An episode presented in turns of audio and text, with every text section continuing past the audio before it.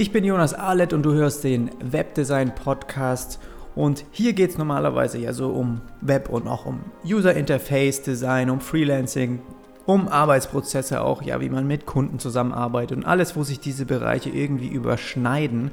Für heute speziell habe ich aber kein Thema vorbereitet, das sich in diesen Bereichen ansiedelt, sondern ich wollte einfach mal darüber sprechen, wie ich persönlich als Designer, wenn ich auch mit anderen zusammen im Team arbeite, wie ich Kundendaten sichere und mir auch ähm, Projektdaten längerfristig auf Backups, sage ich mal, runterspeichere.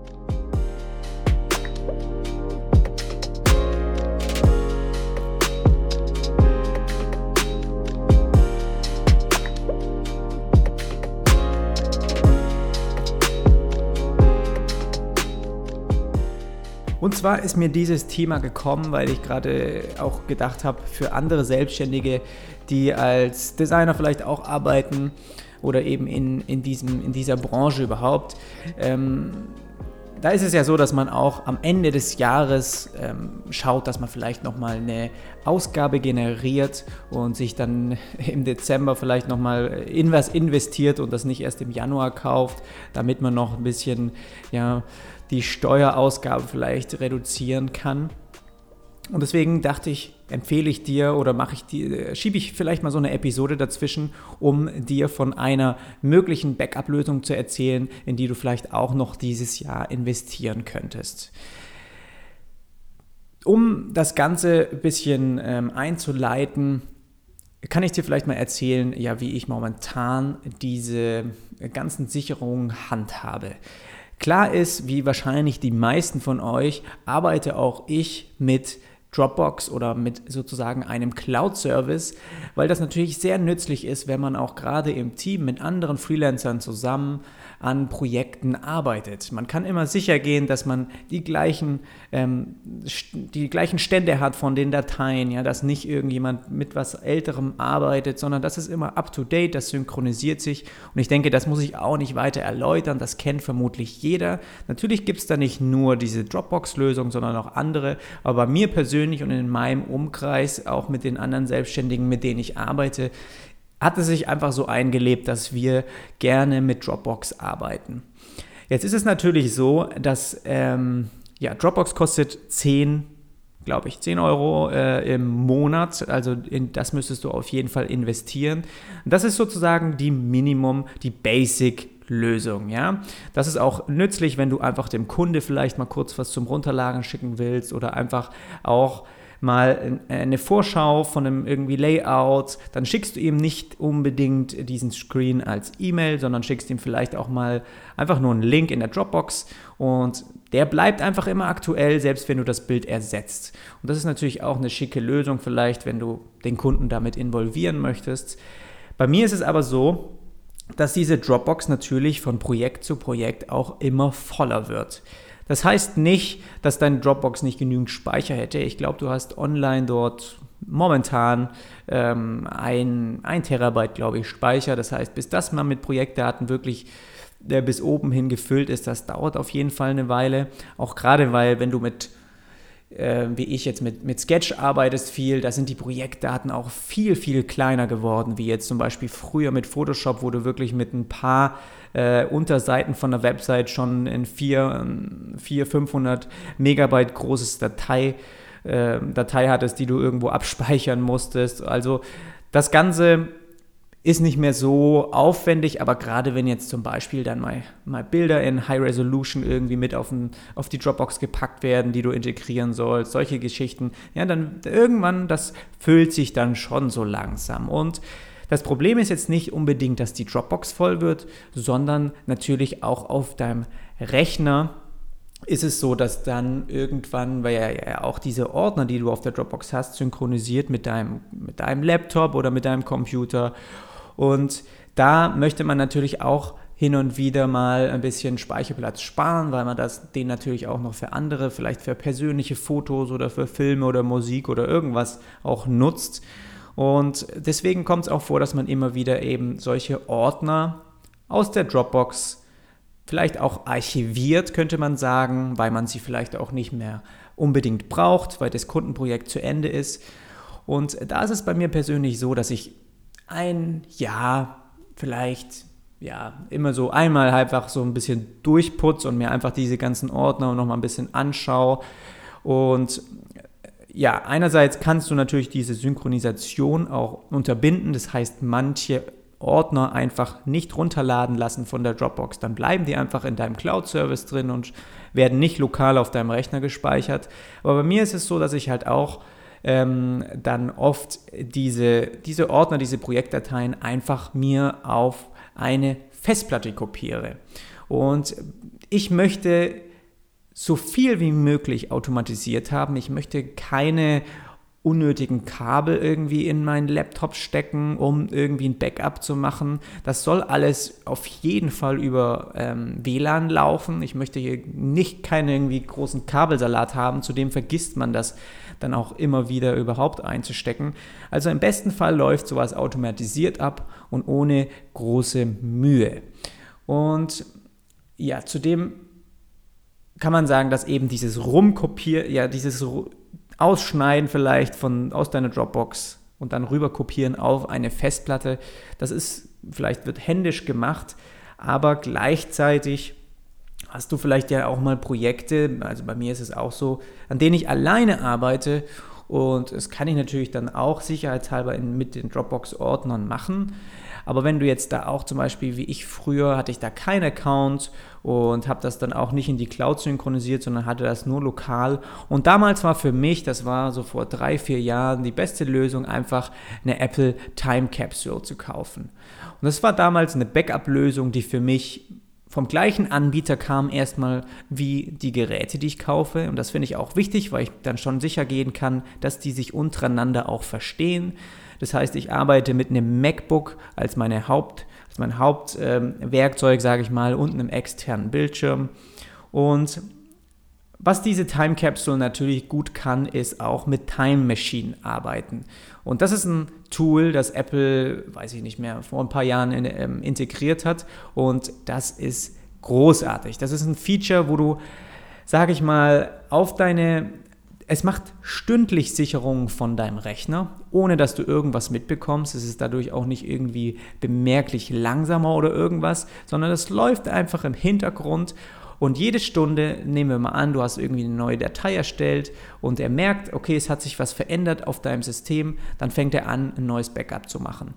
Und das macht er so lange, bis diese Time Capsule voll ist. Und meine ist, glaube ich, vier, weiß ich jetzt gerade gar nicht, ich glaube 4 Gigabyte oder äh, äh, 2 Terabyte, nee, 2 Terabyte, Entschuldigung, 2 Terabyte groß. Und das war damals natürlich genügend. Und ich dachte, damit reicht, das reicht mir erstmal aus. Und somit habe ich diese eine Sicherungsmethode, die mir zumindest, falls irgendwie mal mein Laptop abschmiert, einfach ermöglicht, genau eins zu eins das gleiche System wieder zu spiegeln, das ich davor hatte, ohne irgendwas großartig rumkopieren zu müssen oder selbst wieder irgendwelche Programme installieren zu müssen. Das ist das Geniale an Time Machine und an der auch Zusammenarbeit mit dem Apple-Betriebssystem. Du kannst wirklich dann dir einen neuen Laptop kaufen, der fragt dich, sobald du den startest, hey, willst du es aus dem Backup wiederherstellen? Du klickst ja und alles ist so, wie es davor war.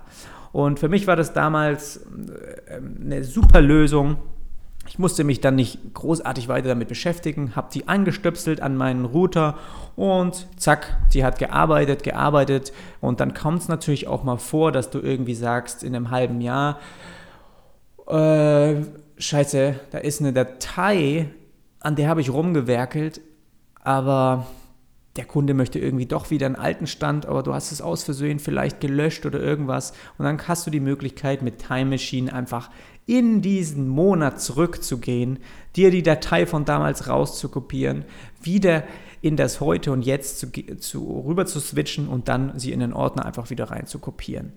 Und das ist eine mächtige Funktion und das läuft völlig automatisiert ab.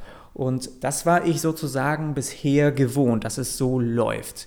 Und glücklicherweise ist auch diese Time Capsule, die läuft, die rattert wirklich durch die, die ist noch, da ist noch nie irgendwas mit passiert. Und ich habe mir jetzt eben gewünscht, diesen Speicher zu erweitern. Und nicht nur aus dem Grund, weil der eben irgendwann auch voll ist, sondern weil ich auch wusste, dass ich gerade, wenn ich jetzt mehr YouTube-Videos drehe oder auch diesen Podcast hier, da entstehen natürlich auch auf intern jetzt für mich, wenn ich nicht für Kunden arbeite, immer mehr Daten, die ich irgendwo speichern muss. Und wenn du gerade mal so ein Video in HD aufnimmst, das ist wahnsinnig groß und da reicht dir irgendwann so eine mickrige äh, 2 Terabyte Festplatte, reicht dir da nicht mehr aus. Das war sozusagen das eine, ich musste diesen Speicher erweitern und ich musste auch Mitarbeitern zukünftig, so wie momentan eben Paula, die Möglichkeit schaffen, auf Daten, an denen ich arbeite, auch ihr zur Verfügung stellen zu können. Das heißt, sie sollte auch auf im, im Netzwerk natürlich, wenn sie dort im gleichen WLAN eingeloggt ist, sie sollte auf meine Daten auch zugreifen können, die wir eben dann auf unserem kleinen heimischen Server irgendwie vielleicht parken. Und das ist dann wie eine Dropbox sozusagen auch, nur eben nicht angebunden ans Internet, sondern direkt lokal installiert, sodass du ganz schnell darauf zugreifen kannst und dir vielleicht kannst du dann auch direkt eben auf so einem Server arbeiten. Das war sozusagen die Vorstellung und ich wusste, dass ich in Zukunft auch Paula immer wieder an diesen Daten arbeiten lassen möchte und deswegen wollte ich eben dafür eine Lösung haben, die groß genug ist und auch die nächsten Jahre ausreicht. Ja, für, äh, zudem war es noch so, dass ich auf jeden Fall diese Time Machine auch integriert haben möchte. Das heißt, das sollte weiterhin funktionieren. Und im besten Fall kaufe ich mir eine neue Lösung, die neben meiner Time Capsule einfach auch eingestöpselt wird und beide arbeiten zusammen. Ja, der eine macht eine, ein Backup im Hintergrund und auf den anderen kann ich irgendwie Daten raufschmeißen und arbeiten und sowas. Das war sozusagen der Plan. Dann habe ich so ein bisschen recherchiert und habe geguckt, was es da so gibt. Und ja, um das alles ein bisschen abzukürzen, ich habe mich letztendlich für eine Synology, für eine NAS entschieden. Das ist ein Network Attached Storage, also ein Speicher, der an das Netzwerk bei dir zu Hause eingeschlossen wird oder bei dir bei der Arbeit und das sozusagen den Speicher oder das einfach erreicht wird über das Netzwerk. Und ich habe dir den Link zu dieser Synology, die ich mir ausgesucht habe, in die Show Notes gepackt. Kannst du dir auf jeden Fall nochmal genauer dann auf Amazon anschauen. Die heißt, keine Ahnung, ob das jetzt, ob's, da gibt es mit Sicherheit auch größere und bessere, ja, aber für mich war das die ausreichende, die Synology DS216J. Die hat 16 Terabyte und das ist unterteilt in 2 x 8 Terabyte Festplatten. Die kann man sozusagen rausziehen, kann man eine neue auch wieder reinschieben. Man hat die Möglichkeit, bei so einer Synology den Speicher zu erweitern. Und das ist so eine 2-Bay Desktop NAS-Einheit. Kann ich dir jetzt nicht genau sagen, was dieses 2-Bay heißt. Wahrscheinlich, dass man zwei Festplatten irgendwie äh, reinstecken kann. Keine Ahnung. Das Ding ist, dass die, dass das schon ein bisschen größer ist wie vielleicht die Time Capsule, aber nur ein bisschen. Die stehen jetzt bei mir beide nebeneinander im Schrank, sind an den Router angeschlossen. Und die Synology, die läuft auch mit einem kleinen Lüfter, der aber nur ab und zu ganz leise surrt. Kommt eben auch dann darauf an, ja, ob du den hörst, wo du die hinstellst. Wenn du den natürlich jetzt direkt auf dem Schreibtisch neben deinen Rechner stellst, klar hörst du die dann. Aber mir ist es ein bisschen weiter weg und ja, mich tangiert das nicht, aber das könnte ein Argument sein, wieso du vielleicht in eine bisschen teurere investierst oder einfach ja schauen muss, dass es, dann ist das vielleicht auch nichts für dich. Aber das ist so, dass die eben, sobald die angeht oder sobald die mal richtig was zu kopieren und zu arbeiten hat, dann geht da auf jeden Fall so ein bisschen der Lüfter an. Ähm, das erste, also das, das Gute an dieser Synology ist, dass du die über eine Web-Oberfläche öffnen kannst oder erreichen kannst und dann kannst du allerhand mögliche Dinge einstellen. Und du kannst es dir so ein bisschen so vorstellen, wie so eine, ähm, wie ein Betriebssystem auf deinem Handy zum Beispiel. Du loggst dich halt ein und dann kannst du Apps installieren. Das heißt, du kannst deine Synology erweitern. Und zum einen kannst du dann zum Beispiel sagen, hey, die Backups, die du von meinem Rechner machst oder die Dateien, die ich auf diese Synology rüber kopiere, die sollst du automatisch auch zu Dropbox hochschieben. Und zwar immer zu einer bestimmten Stunde am Tag. Sagen wir mal von 12 bis um 5, und das ist momentan bei mir der Fall. Schaut die Synology, habe ich neue Daten, Daten auf meiner Festplatte? Wenn ja, kopiere mir die bitte auf meine Dropbox, weil da habe ich genügend Speicher. So, das mache ich natürlich jetzt nicht mit jeder Filmdatei, die ich irgendwie für YouTube vorbereite, sondern einfach äh, mit Projekten, Dateien, Kundendaten und alles mögen, ganzen Rest, aber nicht diese riesengroßen. Jetzt kannst du natürlich denken, okay, was bringt das denn jetzt? Jetzt kopiert er die sich erst auf die Festplatte und dann sorgt die Festplatte selber dafür, die auf die Dropbox zu kopieren. Wieso macht er das dann nicht gleich über seinen Rechner? Der Grund ist, dass sobald du mit, auch mal mit mehreren Dateien arbeitest und die synchronisierst mit deinem Cloud-Service, dann braucht das auch eine Weile. Und je nachdem, was für eine Internetverbindung du hast, kann das bei großen Dateien wirklich auch sehr, sehr lange dauern. Also wenn du da mal ein, zwei Gigabyte hochschieben musst und dein Upload wirklich gering ist, dann kannst du da wirklich lange warten. Und bei mir war es so, dass ich zusätzlich auch wusste, dass solche, so eine Arbeit natürlich meinen Rechner auch ein bisschen ähm, lahmt, sage ich mal, weil der die ganze Zeit auch mit beschäftigt ist, jetzt irgendwas auf die Dropbox vielleicht hochzuladen oder ja. Und ich wollte einfach, auch wenn ich den zuklappe, ja, sage ich mal, ich bin fertig mit meiner Arbeit, zack, Laptop zu, ich gehe irgendwie raus, gehe Mittagessen, irgendwas. Trotzdem sollte sichergestellt werden, dass Dateien über die, von der Synology hoch auf die Dropbox geschoben werden. Und das kann sie. Sie arbeitet unabhängig von meinem von, meinem, ähm, Arbeits, von meiner Arbeitsmaschine. Ja, die sorgt ganz selbstständig dafür, dass Sachen ähm, in die Dropbox geschoben werden. Und das habe ich eben über so eine Erweiterung, so, eine, so ein Plugin, so eine App, die du dann installieren kannst, erreicht. Es gab dann eine Anbindung und jetzt habe ich genau das gleiche, wie quasi meine Time Capsule auch macht.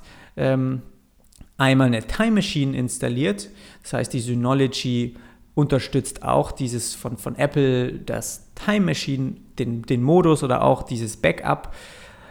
Das heißt, momentan habe ich wirklich einmal ein Time Machine auf die Time Capsule und ein Time Machine Backup auf die Synology. So, warum zwei? Weil es natürlich immer sein kann, dass die eine mir irgendwann mal abschmiert und dann kannst du trotzdem sicher gehen, dass du jetzt noch ein anderes hast. So, das war so das sage ich mal, schon mal der Fortschritt von meinem, von meinem alten System, wie ich bisher vorgegangen bin. Da habe ich immer gedacht, ja gut, mir wird schon nicht mein Laptop und meine Time Capsule gleichzeitig abrauchen. Ähm, und mittlerweile denke ich, ich habe so viel Speicherplatz auf der Synology, die kann von mir aus auch einfach so ein Backup machen. Und das macht sie sozusagen auch automatisch im Hintergrund und gleichzeitig guckt sie auch, dass sie das Backup dann auf meine Dropbox schiebt. Und das macht die Time Capsule zum Beispiel nicht. Und dadurch habe ich jetzt zu jeder Zeit, falls mal was mit beiden sein sollten, falls mal die Wohnung, hoffentlich passiert das nie, aber falls irgendwie mal überlegt ist, brennt irgendwas ab oder sowas, hast du trotzdem dieses System-Backup auf deiner Dropbox. Ja, das ist sozusagen äh, der Weg, wie ich momentan meine Daten sichere. Vielleicht ist es noch lohnenswert ähm, zu sagen, was ich nämlich sehr nützlich finde, ist, du kannst äh, bei dieser Synology ein Zeiteinstellungen vornehmen. Das heißt, momentan sage ich, hey, nur wochentags, weil ich am Wochenende üblicherweise nicht arbeite, beziehungsweise am Wochenende auch, selbst wenn ich da was am Laptop mache, reicht es aus, wenn es dann unter der Woche einfach wieder gebackupt wird oder rüberkopiert wird. Das heißt, sobald ähm, Montag ist, fängt der, geht die Synology um 10 Uhr an. Jeden Wochentag um 10 Uhr morgens fährt sie hoch und dann schaut sie, okay, habe ich Aufgaben zu tun, muss ich ein Backup machen, gibt es neue Dateien. Wenn nicht, schläft sie sozusagen, geht sie wieder in Ruhestand.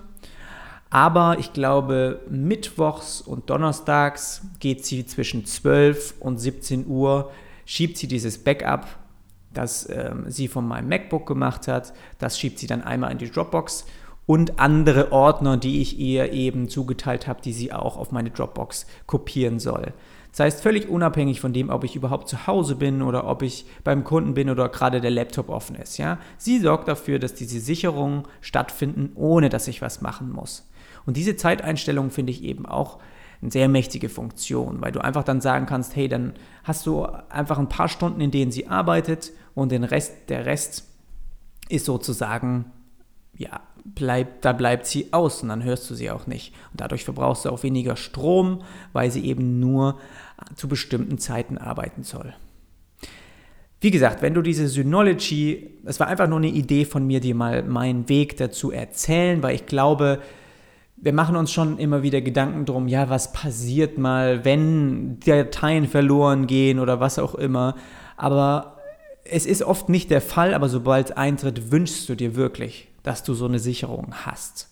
Und gerade wenn du auch für Kunden arbeitest, vielleicht bist du auch eher Grafikdesigner und arbeitest im Printbereich, wo du noch auch mit großen Dateien arbeitest, irgendwann kommt vielleicht der Kunde mal wieder, hast du doch noch mal äh, das von damals und dann sagst du äh, ganz unprofessionell, nö, das habe ich alles in Papierkorb geschoben, macht man ja auch nicht. Also ein paar Jahre solche Kundendaten auch aufzuheben, finde ich, da sind wir schon auch ein bisschen in der Verantwortung. Und für mich ist das jetzt wirklich eine super Lösung, die im Hintergrund läuft, die mich überhaupt nicht tangiert. Wenn eine von diesen Festplatten mal abraucht, dann kann ich auf die andere zugreifen, ja, oder kann auch sagen, gerade in der Synology, in ein paar Jahren, hey, 16 Terabyte, viel zu wenig, zack, kann ich noch eine andere reinschieben oder dann einfach die alte ähm, entsorgen und dafür eine neue reinschieben.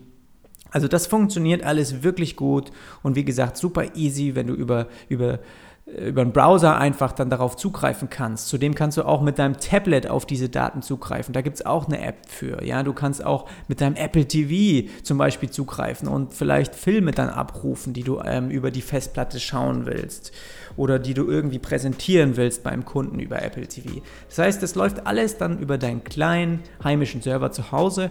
Und jetzt kommt es natürlich noch, habe ich ganz vergessen zu sagen, das Ganze kostet, lass mich mal nochmal nachschauen, kostet momentan 817 Euro. Das ist eine für die 16 Terabyte. 12 Terabyte kostet 629 Euro. Also das ist vielleicht auch was, was dir ausreicht, dass du vielleicht das erstmal kaufen kannst. Aber ähm, ich kann wirklich nur, bisher läuft sie super durch. Ich habe sie jetzt irgendwie ein halbes Jahr, glaube ich, installiert ähm, und habe mir gedacht, das wäre lohnenswert, dass ich einfach da mal kurz so ein kleine Empfehlung ausspreche, falls du dich fragst, wie du das einfach auch mal machen könntest.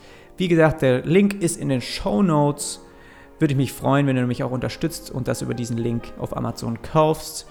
Falls du Fragen hast, schreib mir einfach nochmal eine E-Mail. Ansonsten findest du mich auf ähm, meiner Website auf www.jonasarlet.com. Bis nächste Woche dann also. Wir hören uns.